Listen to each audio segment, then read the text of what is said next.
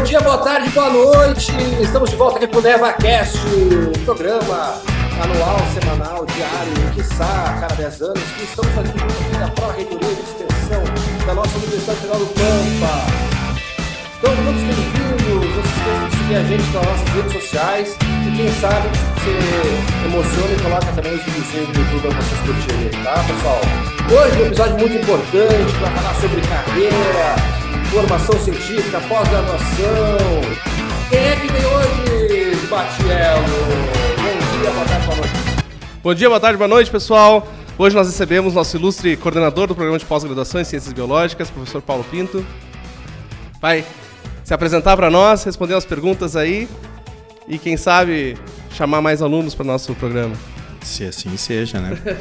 então, Paulo, muito bem-vindo. Bom dia, boa tarde, boa noite. Por favor, te apresenta Bom, bom dia, então.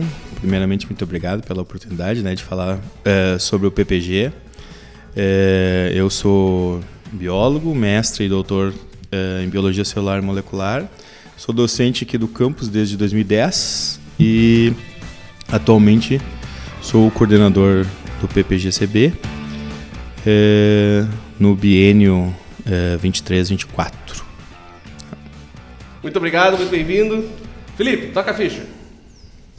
Então é isso, gente. Professor Paulo Pinto, colega aqui do campus, uma pessoa fantástica que assumiu essa, essa faxina né, de uh, coordenar o nosso programa de pós-graduação. Paulo, o que, que é um programa de pós-graduação? Uh, na verdade, assim, ó, no Brasil nós temos a pós-graduação dividida em dois grandes grupos, né? Uh, as, as, as pós-graduações lato senso e as pós-graduações stricto senso. As pós-graduações lato senso são mais conhecidas como as especializações ou, uh, ou também mais na área corporativa, os MBAs, por exemplo, são os, os chamados lato senso. O stricto senso são as pós-graduações que engloba os cursos de mestrado e doutorado. Então, no caso do nosso programa, o programa de pós-graduação em ciência biológica, biológicas, nós somos um curso, nós temos dois cursos, um curso de mestrado e um curso de doutorado.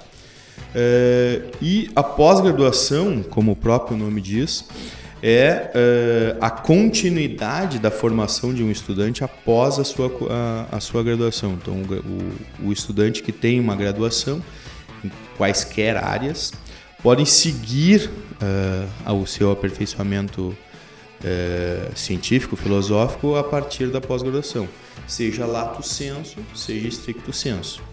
Uh, e no caso mais comum hoje em dia, na, principalmente nas áreas biológicas, que é a nossa área, são os cursos de pós-graduação stricto senso, que é o caso do nosso, que tem o curso de mestrado e curso de doutorado. Então, basicamente, isso é a pós-graduação. Paulo, até recentemente teve uma reportagem, acho que foi num, num jornal aí de grande mídia, sobre uh, crescimento na quantidade, ou, ou seja, uma, um grande input de doutores no país. Tá? Qual é a repercussão disso, tanto para a questão da sociedade, né, como um todo, como para nós aqui da Unipampa São Gabriel, esse, esse, esse egressos né, de doutores mestres que estão indo aí para para o mercado de trabalho ou estão, sei lá, seguindo sua carreira e indo atrás de alguma coisa que quer ver?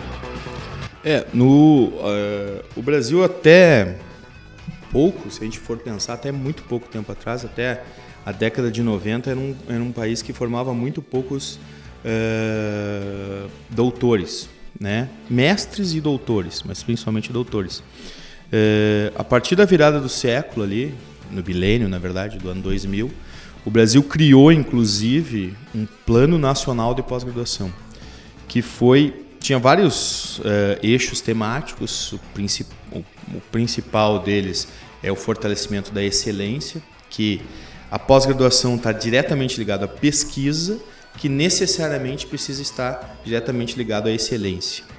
Uh, mas uma das outras coisas, um, um dos outros eixos temáticos foi a descentralização porque assim como os cursos de graduação nós tínhamos nas universidades, que basicamente eram em cidades capitais, né? poucas cidades tinham universidade federal, por exemplo, a pós-graduação era ainda mais elitizada. Ela tinha é, pouquíssimos, e, e, eu vou dizer que no Rio Grande do Sul, por exemplo, é, abrindo um parênteses rapidamente, nós somos o único curso da área de Ciências Biológicas 1 fora da região metropolitana.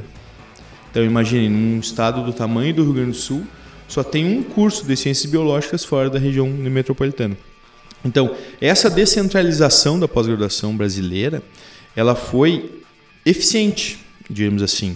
Uh, inclusive, a própria geração do nosso campus uh, aqui foi uh, um bom exemplo, porque, por exemplo, todos nós, né, o Felipe é, é docente como eu, formado em universidades mais consolidadas, o Felipe na UFPEL, a pós-graduação, e eu na URGS, uh, viemos conseguir as nossas uh, posições científicas no interior. Ou seja, essa descentralização foi muito eficiente. E um dos grandes. Então, a, a, formação de recursos humanos em pós-graduação, o Brasil conseguiu, digamos assim, ter esse salto. Na verdade, se vocês forem ver, hoje a gente forma dezenas de milhares de doutores por ano. Uh, o grande desafio que estava naquele plano lá no início dos anos 2000, e eu tenho certeza, eu, eu, eu, eh, por dados na verdade, a gente ainda não conseguiu implementar, é a, a, a, a colocação dos doutores, jovens doutores, em outras, uh, outras áreas da sociedade que não seja na vida acadêmica. Né? Então, diríamos assim, para não me estender muito, o grande, o grande desafio hoje é tentar incluir os doutores, jovens doutores, em áreas da indústria, uh, em centros de pesquisas não estatais, uh, ou seja, que não seja para os jovens doutores a única opção se tornar um professor universitário, seja em instituições públicas ou privadas, que ainda é a restrição de mercado de trabalho para esses, esses jovens doutores. Então, basicamente, essa é a importância. E pontuando para finalizar, uh, por que, que é tão importante tu ter um doutor, um mestre, uma pessoa que fez uma pós-graduação estricto senso? Ali, esse estudante, ou esse profissional, esse doutor, é uma pessoa extremamente especializada com conhecimentos em várias áreas, uh, porque hoje a pós-graduação é multidisciplinar, mas extremamente capaz de fazer várias, várias relações do mercado de trabalho. É um grande líder de grupo, é uma pessoa que sabe gerir pessoas. Então, não necessariamente ele precisa ser apenas e tão somente um técnico numa empresa. Ele pode, inclusive, liderar equipes para inovação e essas empresas podem se tornar ainda mais uh, lucrativas, por exemplo, tendo um doutor uh, chefiando, encabeçando um novo projeto. Certo? Muito ótimo. Assim, ó, vezes veja a importância de ter eventos, espaços como esse aqui do nosso LevaCast, para poder trazer essa informação. Às vezes a pessoa faz a sua graduação e queria continuar, mas não sabe por quê. Aí, ó, o professor Paulo disse o porquê. Então, por isso que é importante esse nosso canal aqui, para a gente poder trazer muita informação, muita curiosidade, muito heavy metal. Não pode heavy metal, produção? Não pode também? Não temos autorização, então não tem heavy metal, mas nós temos informação, ah, nós temos divulgação científica. Tinha que ter Como o Matiello vai fazer agora? Aí contigo aí, Matiello. Bueno, bueno. Não, heavy metal a gente dá o nosso jeito, nem né? que seja o nosso, né? Paulo, muito obrigado de novo pela tua presença e pelas tuas respostas. Nós temos, assim, uh, estruturamos algumas, algumas ideias para a gente discutir, mas vamos centralizar no, no nosso PPGCB. Então, minha questão é, como faz para uma pessoa entrar no nosso PPGCB? Qual é a estrutura que ele vai encontrar aqui, né? E de que forma né, uh, o PPGCB está pronto para receber essas pessoas? Perfeito. Uh, o PPGCB, fazendo uma rápida, um rápido histórico, né, nós fomos uh, autorizados pela, pela CAPES desde 2011 no curso de mestrado e em meados de 2014, 2015 nós tivemos a aprovação do curso de doutorado. Então nós somos conceito 4 da CAPES, atualmente no quadrinho atual, né? E já mantemos esse, é, esse conceito desde a nossa abertura, então nunca tivemos nenhum revés. Uh, o programa de pós-graduação em Ciências Biológicas, até pela própria característica dos, dos docentes que fazem parte, ele é, digamos assim, uh, uh, multidisciplinar realmente. Por que, que eu digo realmente? Porque nós temos docentes das áreas das ciências biológicas em todas as áreas, basicamente, que, a, que as ciências biológicas pode abranger desde as ciências mais básicas até as, as ciências mais tecnológicas, por exemplo, a biotecnologia, passando por ah, ciências, ah, áreas bastante interessantes, né, digamos assim, bastante midiáticas, como a paleontologia, né, uh, dentre outras. Uh, o PPGCB ele tem uh, seleções anuais, então em meados de setembro, outubro, nós abrimos o edital de seleção e com alguma frequência ainda nós temos seleções no meio do ano. As seleções estão diretamente ligadas à relação entre o candidato e o seu possível orientador. Então, é, para aquela pessoa que tem interesse em fazer pós-graduação, é, a minha dica era entrar no site do curso, olhar os, os orientadores, olhar as linhas de pesquisa, aquilo que se, que se que tem mais relação com aquilo que a pessoa quer fazer, com aquilo que a pessoa pensa, entrar em contato com o orientador, com os orientadores. Nós somos todos uh, bastante acessíveis e essa relação, inclusive, como os docentes todos são bastante participativos do programa, uh, eles vão ajudar o próprio candidato em, todos, em todas as etapas. Nós não temos uma prova especificamente de conhecimentos, mas todo estudante, tanto de mestrado quanto de doutorado, ele tem que escrever um projeto no tema que o orientador, ou possível futuro orientador, uh, tenha delimitado como na, na vaga. Né? Então, uh, então, essa relação entre o candidato e o futuro ou possível futuro orientador, ela é uma relação bastante indicada até para o candidato ter a certeza de que é aquilo ali que ele quer e qual, qual é a leitura necessária para produzir um projeto né, uh, de entrada. Depois nós temos uma, uma avaliação de inglês, né, que é, é normal, e uh, avaliação de títulos. Então essa é a seleção uh, do programa, certo? Nós contamos com, é bastante importante falar, nós contamos com bolsas demanda social da CAPES, e com bolsas de projetos. Né? Então, projetos do NEVA, por exemplo, são bastante agraciados com bolsas. Então, uh, isso também é um atrativo para os alunos da pós-graduação, porque uh, na atual conjuntura, por exemplo, nós temos todos os nossos bolsistas, tanto de mestrado como doutorado, aqueles que podem receber, são bolsistas. Né?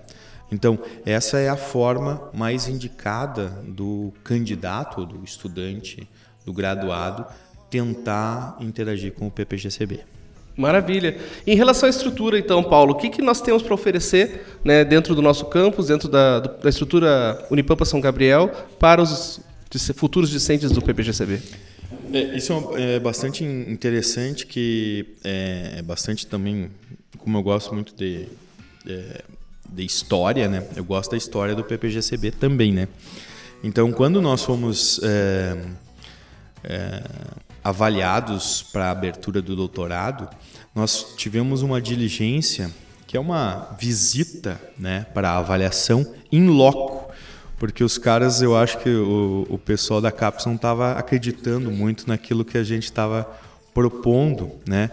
É, um grupo de jovens doutores, né, ou doutores Hoje em dia já não posso me chamar mais de jovem doutor, mas uh, na época eu julgava que eu era.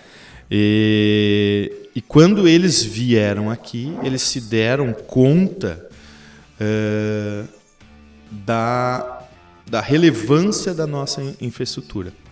A nossa infraestrutura física, inclusive nos últimos anos, ela melhorou, mas a nossa infraestrutura em digamos assim, em equipamentos e possibilidades uh, de interação uh, dos diferentes, das diferentes áreas do PPGCB é bastante significativo. Então, assim, ó, quase todas as áreas do PPGCB são muito bem cobertas pelos seus uh, equipamentos necessários para fazer a, a, sua dissertação ou tese. Então, uh, apesar da indicação dos estudantes fazerem mobilidade, por exemplo, saírem daqui e irem para instituições de mais prestígio, seja no estado, seja no país, ou seja inclusive fora do país, uh, eu tenho certeza que nenhum dos estudantes do PPGCB vai ter nenhum problema para uh, fazer a sua dissertação ou tese do ponto de vista experimental por falta de infraestrutura e equipamentos dentro da, da Unipampa, certo? O campus, o campus atualmente em equipamentos, eu não posso te precisar, mas nós temos certamente dezenas de milhões de reais investidos nos últimos 10 anos para gerar uma estrutura uh, para fazer pesquisa. Claro que não é só a pós-graduação, nós temos a graduação. Isso é uma coisa, deixa eu abrir um parênteses que eu acho que é bastante interessante assim. Quando o Felipe começou, perdão. Quando o Felipe uh, começou, ele falou a importância da pós-graduação na universidade. A pós-graduação, ela fortalece todas as outras relações dentro da universidade. Naquele é, tripé de ensino, pesquisa e extensão, ele vai fortalecer a extensão. Isso aqui é um projeto de extensão que está ocorrendo graças ao PPGCB. Uh, junto à, à Pró-Reitoria de Extensão. Ela vai uh, fortalecer muito a pesquisa, mas principalmente isso é muito pouco uh, mensurado. Ela vai também fortalecer o ensino, certo? Porque pesquisadores de pós-graduação são pessoas que têm que se manter atualizadas. Alunos de pós-graduação são pessoas que estão sempre na vanguarda do conhecimento. E essa interação entre a pós-graduação e a graduação, ela é quase imperceptível. É, é, são coisas que não tem como nós uh, uh, dividirmos, digamos assim. Nós certamente uma universidade onde a pesquisa e a pós-graduação são fortes terá uma graduação de altíssima qualidade. E é o que a gente vê no nosso campus aqui. Nós temos uma relação muito é, estreita entre a pós-graduação, entre o PPGCB e todos os cursos do campus. Maravilha, perfeito. Então vejam o que é a importância de nós termos programas de pós-graduação, não só para formar simplesmente novos mestres, novos doutores, que é muito bom. Isso traz desenvolvimento, isso traz é, novidades, isso traz avanço científico e tecnológico, mas também para qualificar a graduação. Então você que pensa em ingressar numa universidade no próximo processo seletivo e quiser vir aqui para a Unipampa, vocês terão atividades que vão estar na vanguarda do conhecimento, porque os professores que estão aqui na nossa Universidade Federal do Pampa, aqui no professor Gabriel, atuam, sua grande maioria, nos programas de pós-graduação e no programa que o professor Paulo coordena com muita é, é, qualidade, o nosso programa de pós-graduação em Ciências Biológicas. E esse conhecimento que é gerado nesse programa já vai, né, como o professor Paulo disse, também contribuir para atualização, para a robustez do conhecimento que vocês vão adquirir durante sua graduação. Tá? E é muito importante, gente, ciência e desenvolvimento são coisas de investimento a longo prazo.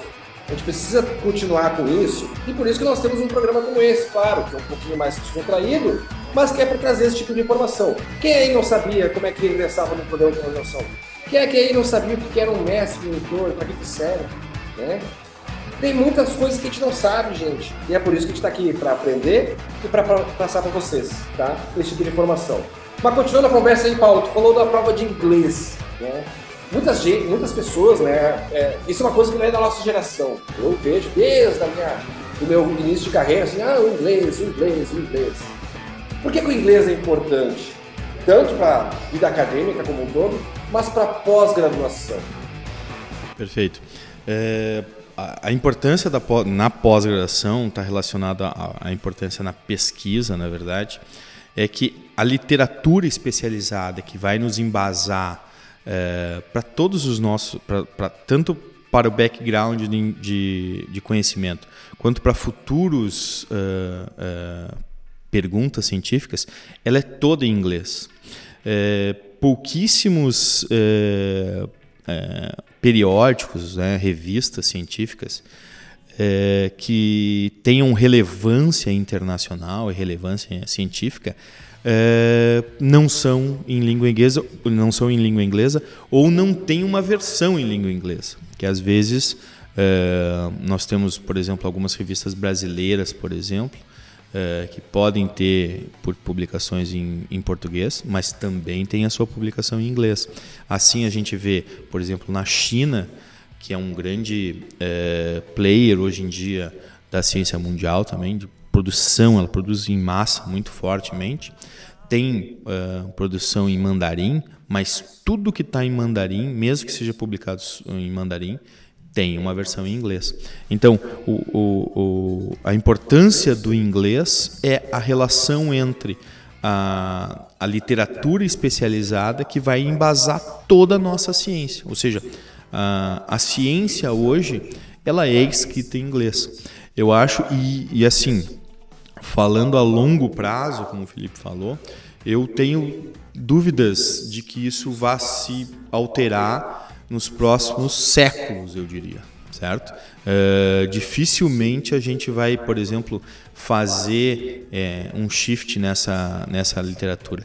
Até porque a gente vai ter uh, um armazenamento de informações, já temos, né, e com o passar do tempo a gente vai ter cada vez mais, em inglês. Então vai ser muito mais fácil a gente ir mantendo essa língua como a língua geral para a literatura especializada, a literatura científica. Maravilha, Paulo. Então, já puxando mesmo o gancho dentro do, da língua inglesa e também das, das, demais línguas que a gente sabe que para o mestrado a gente precisa de uma língua adicional que é o inglês e para o doutorado uma nova língua além do inglês. Aí pode ser a escolha do candidato, né? a escolha do, do, do discente. Pode ser francês, alemão, espanhol, o que vier. Então, dentro dessa linha, dentro dessa faixa, nós sabemos que a internacionalização. Deixa eu falar de novo. Internacionalização. Ô, oh, palavrão, né? É, é, eu acho. É, coitado de quem está ouvindo o podcast e não vai ler a legenda, né? Mas aí, uh, dentro desse, desse quesito da pós-graduação, ele é super bem avaliado. Né? E é um dos, um dos parâmetros mais importantes que a CAPES coloca para os programas de pós-graduação. Como é que tu avalia a presença do PPGCB dentro desse quesito? É, é isso também, né, tornando a história do PPGCB, como nós, eh, os, as pessoas que foram responsáveis eh, pela, eh, pela a ideia, pelo ideal do PPGCB, e depois os docentes que foram se agregando eram jovens doutores e eles traziam uma interação com seus antigos orientadores e por conseguinte uh, muitos desses já tinham inter, uh, uh, interação internacional Uh, ou tinham passado por algum, algum, algum laboratório internacional, ou tinham mesmo já uh, pessoas que faziam colaborações uh, nesse ponto. Então, a internacionalização do PPGCB ela sempre esteve presente, certo? Nós recebemos alunos estrangeiros, nós mandamos os nossos alunos para fazer uh, estágios fora uh, do país. E cada vez mais essa internacionalização está sendo embrenhada dentro do PPGCB.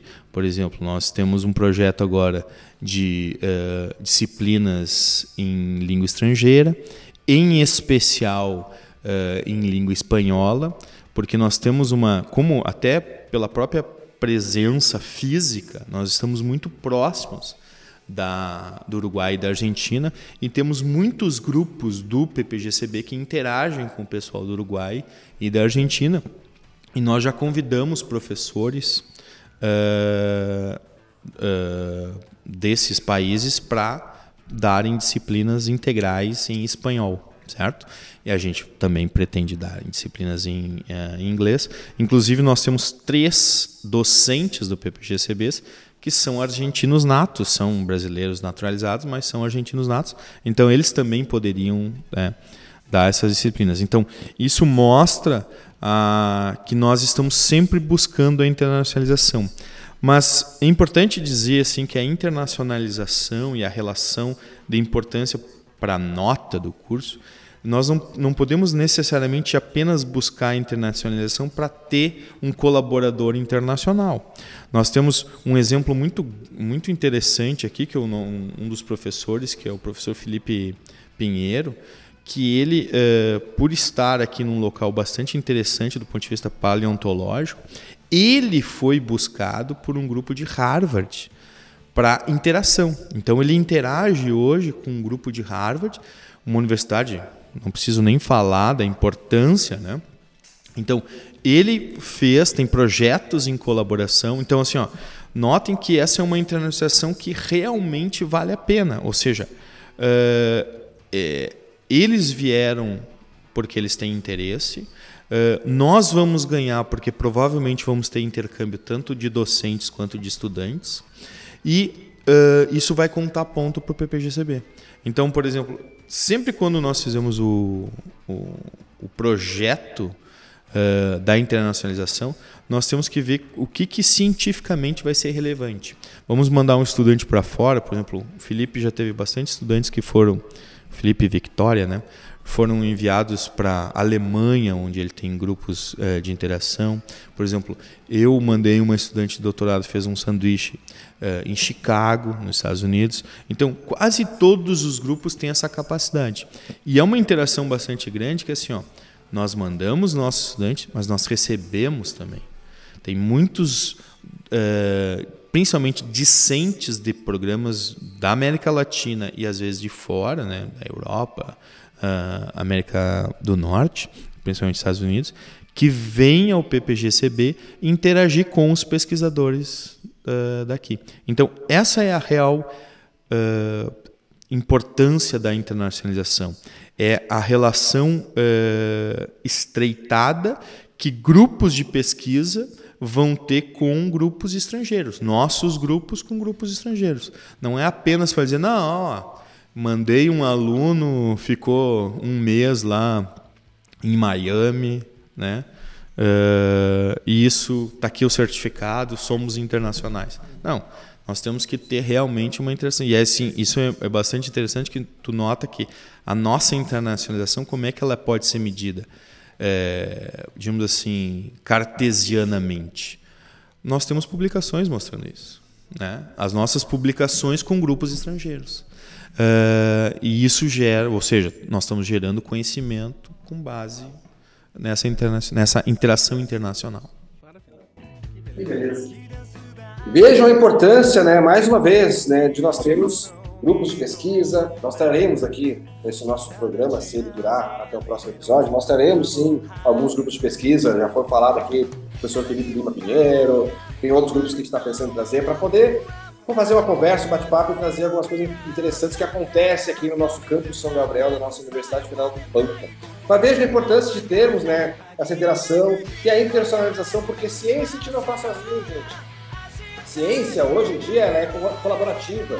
E por isso que, além de saber inglês, tem que saber também né, usar as ferramentas de compartilhamento. Né? Então, você que está aí nos assistindo, compartilhe conosco suas sugestões, suas dúvidas, Lá no nosso Instagram, arroba neva, oficial, e mande sua sugestão para a gente poder fazer um programinha aí legal, trocar uma ideia, curtir e quem sabe estimular vocês aí a vir a colaborar conosco. Eu vou parar de falar que o pessoal já está tossindo aqui, que já está nervoso, tá? Passo o Matiello e muito obrigado, Paulo, aí, pela sua participação esteja conosco sempre e vou te chamar aí um pouco para falar do Paulo. Apesar de nosso NevaCast estar voltado para a Antártica, o Paulo tem um pezinho na Antártica lá, já fez uma pesquisa no passado lá, tem umas comunicações bem interessantes, mas deixa para a próxima, tá, gente? Se eu ficar muito longo aqui e daqui a pouco a gente tem que sair porque a vida continua.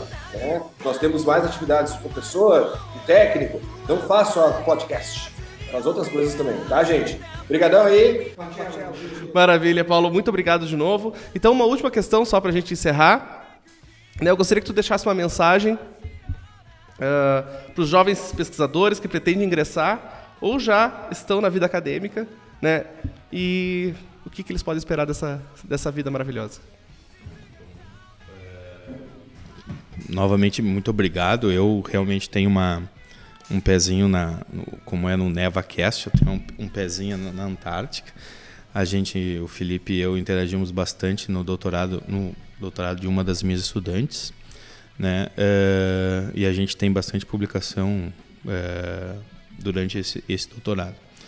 Na verdade, uh, o que eu, a mensagem que eu deixo para os estudantes é, é que, é, principalmente o estudante que está entrando na graduação, está na graduação ou está terminando a graduação, é que a graduação ela é uma etapa na formação científico e filosófica que a universidade pode prover, né? A pós-graduação é um próximo passo, é um, pa um passo importante. Ele não forma só mestres e doutores para ser professores universitários, ele forma, inclusive, a gente não tocou aqui, mas, por exemplo, tem programas de pós-graduação profissionais ou profissionalizantes, ou seja, que o foco é totalmente no mercado de trabalho, em indústria, uh, em serviços, certo? Então, uh, a, a mensagem que eu deixo para esses estudantes é que a pós-graduação é um segundo passo dentro da universidade que pode propiciar ao estudante um amadurecimento científico, um amadurecimento filosófico e uma geração de conhecimento mais específico e principalmente muitas vezes quando a gente está na graduação a gente se depara com uma uh, a, a, nossa graduação eu posso falar que eu sou biólogo uh, a, a biologia é um oceano de conhecimento mas grande parte dos conhecimentos que nós temos na biologia, elas têm uma profundidade menor. Na pós-graduação, essa profundidade pode ser aumentada, ou seja, nós podemos é, nos tornar ainda mais especialistas e aí na área que nós desejamos, na área específica, seja, por exemplo, em biologia vegetal, seja, por exemplo, uh, em biotecnologia, seja em paleontologia, né? todas as áreas, por exemplo, dentro do PPGCB. Então, a pós-graduação, sim, é, meus amigos graduandos principalmente, é, é o próximo passo é, que vocês vão notar que naturalmente vai acontecer a todos os graduandos. Com o passar do tempo, daqui a algumas dezenas é, de décadas, o Brasil vai ver que a gente mudou de ter uma porcentagem significativa de pessoas formadas no ensino superior para uma, um número é, significativo de pessoas que têm pós-graduação, seja lato senso, que é muito mais comum, seja stricto senso. Então, por fim, aquele, a todos aqueles que têm interesse no PPGCB, eu convido a visitar, visitar a nossa página, o nosso Instagram também, o nosso Facebook, nós temos PPGCB oficial da Unipampa. Uh, in, nós podemos interagir por ali nas redes sociais ou por e-mail e todas as dúvidas são bem-vindas e nós vamos tentar uh, respondê-las de forma eficiente. Uh, estamos sempre à procura, né, digamos assim, do primeiro Nobel brasileiro. Pode ser que a gente tenha ele no quadro de estudantes uh, do PPGCB um dia. Muito obrigado. Seria maravilhoso, né, Paulo? Muito obrigado. Nós recebemos então o professor Paulo Pinto, coordenador do programa de pós-graduação em Ciências Biológicas da Unipampa Campus São Gabriel. Agradecemos né, os ouvintes, agradecemos o CNPq, a CAPES e a FAPERGS por apoiarem os nossos projetos de pesquisa e as nossas iniciativas. E continuamos então Aguardamos vocês nos nossos próximos episódios. É isso aí, pessoal. Então, como diz o Paulo, o ne do Neva para o Mundo está se tornando cada vez maior. Temos até um Nobel já aí nos nossos planejamentos aí e vamos conquistar. Pessoal, abraço, beijo no coração. Se vemos na próxima.